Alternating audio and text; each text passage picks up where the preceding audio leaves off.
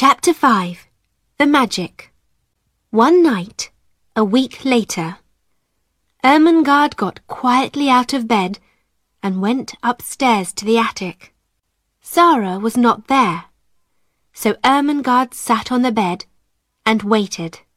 At ten o'clock, Sara came slowly up the stairs and into the room. Ermengarde looked at her. Oh, Sara, she cried, are you ill? Your face is white, and you look so tired. It was a hard day, Ermie, said Sara. She sat down. Miss Minchin was angry with Cook.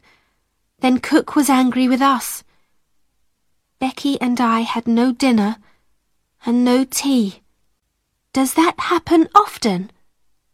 Said Ermengarde, unhappily. You never told me. Are you... are you hungry now? Sara looked at her. Yes, she whispered. Yes, I am. I would like to eat that table. I would like to eat you. Ermengarde jumped up. Sara, she cried. I had a box of things from home today. There's a big cake in it. I'm going to get it, now. You and Becky can eat it all. Soon, Ermengarde was back. The three girls sat on Sara's bed, and there were some happy smiles when Ermengarde opened her box and took out the cake.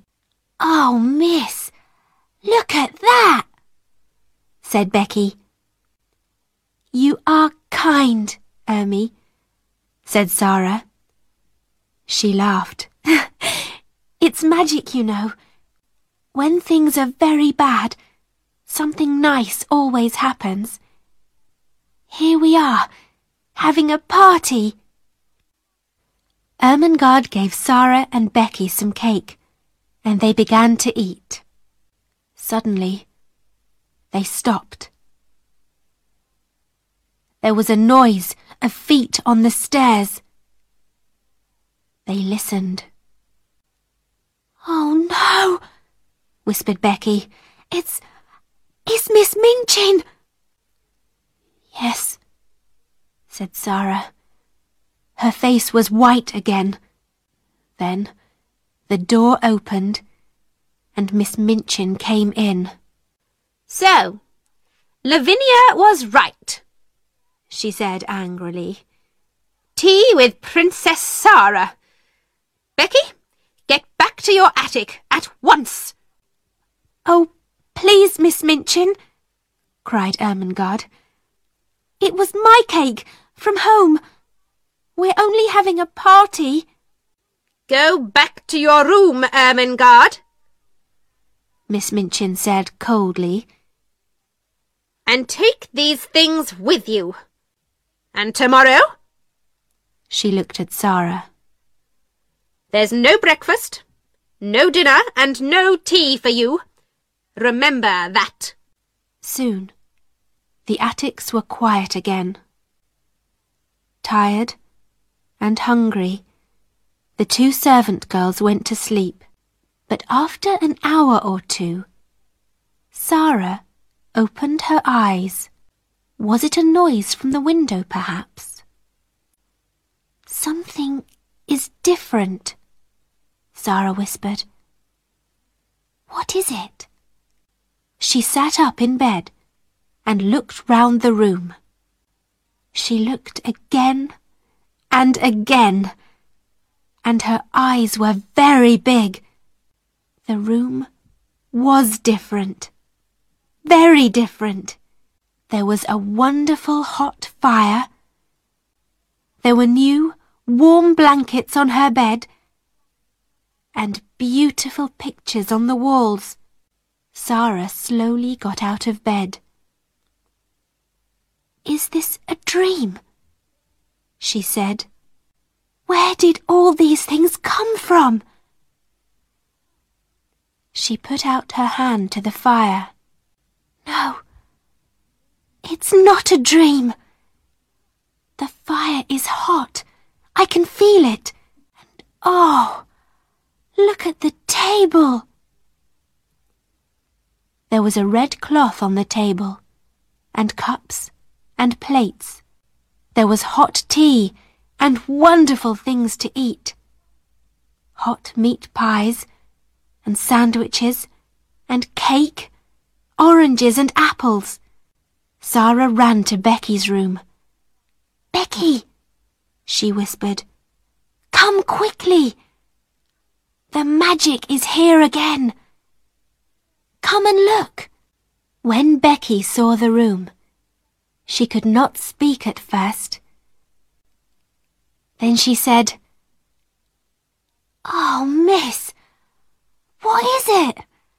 How did all these things get here? I don't know, said Sara. It's magic.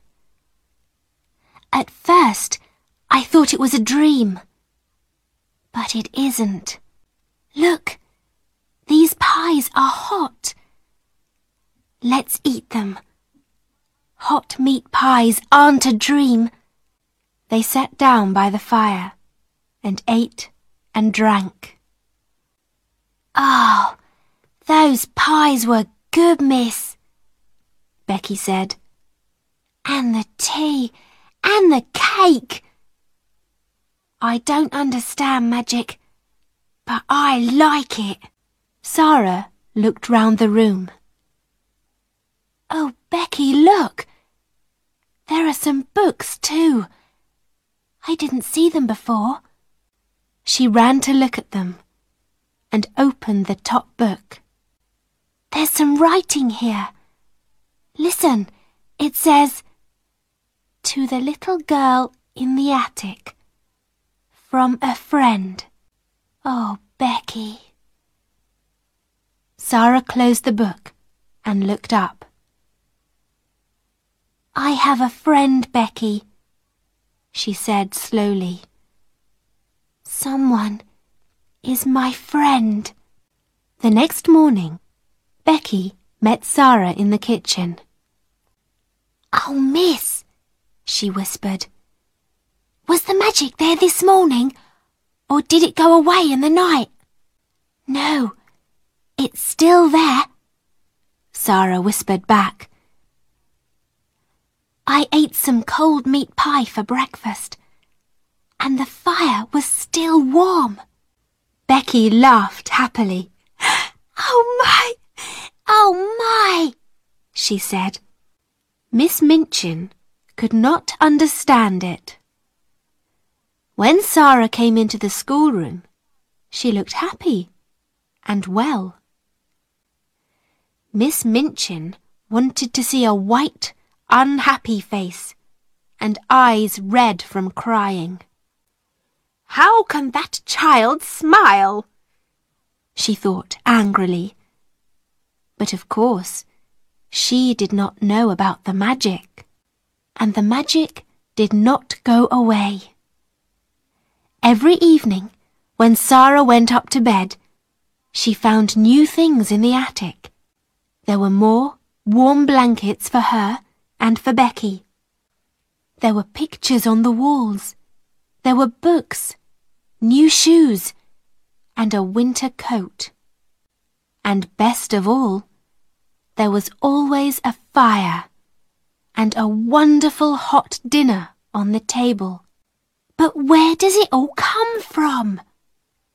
Becky said one night when they sat by the fire. Who does it, miss? A friend does it, Sara said. A kind, wonderful friend but he doesn't want us to know his name.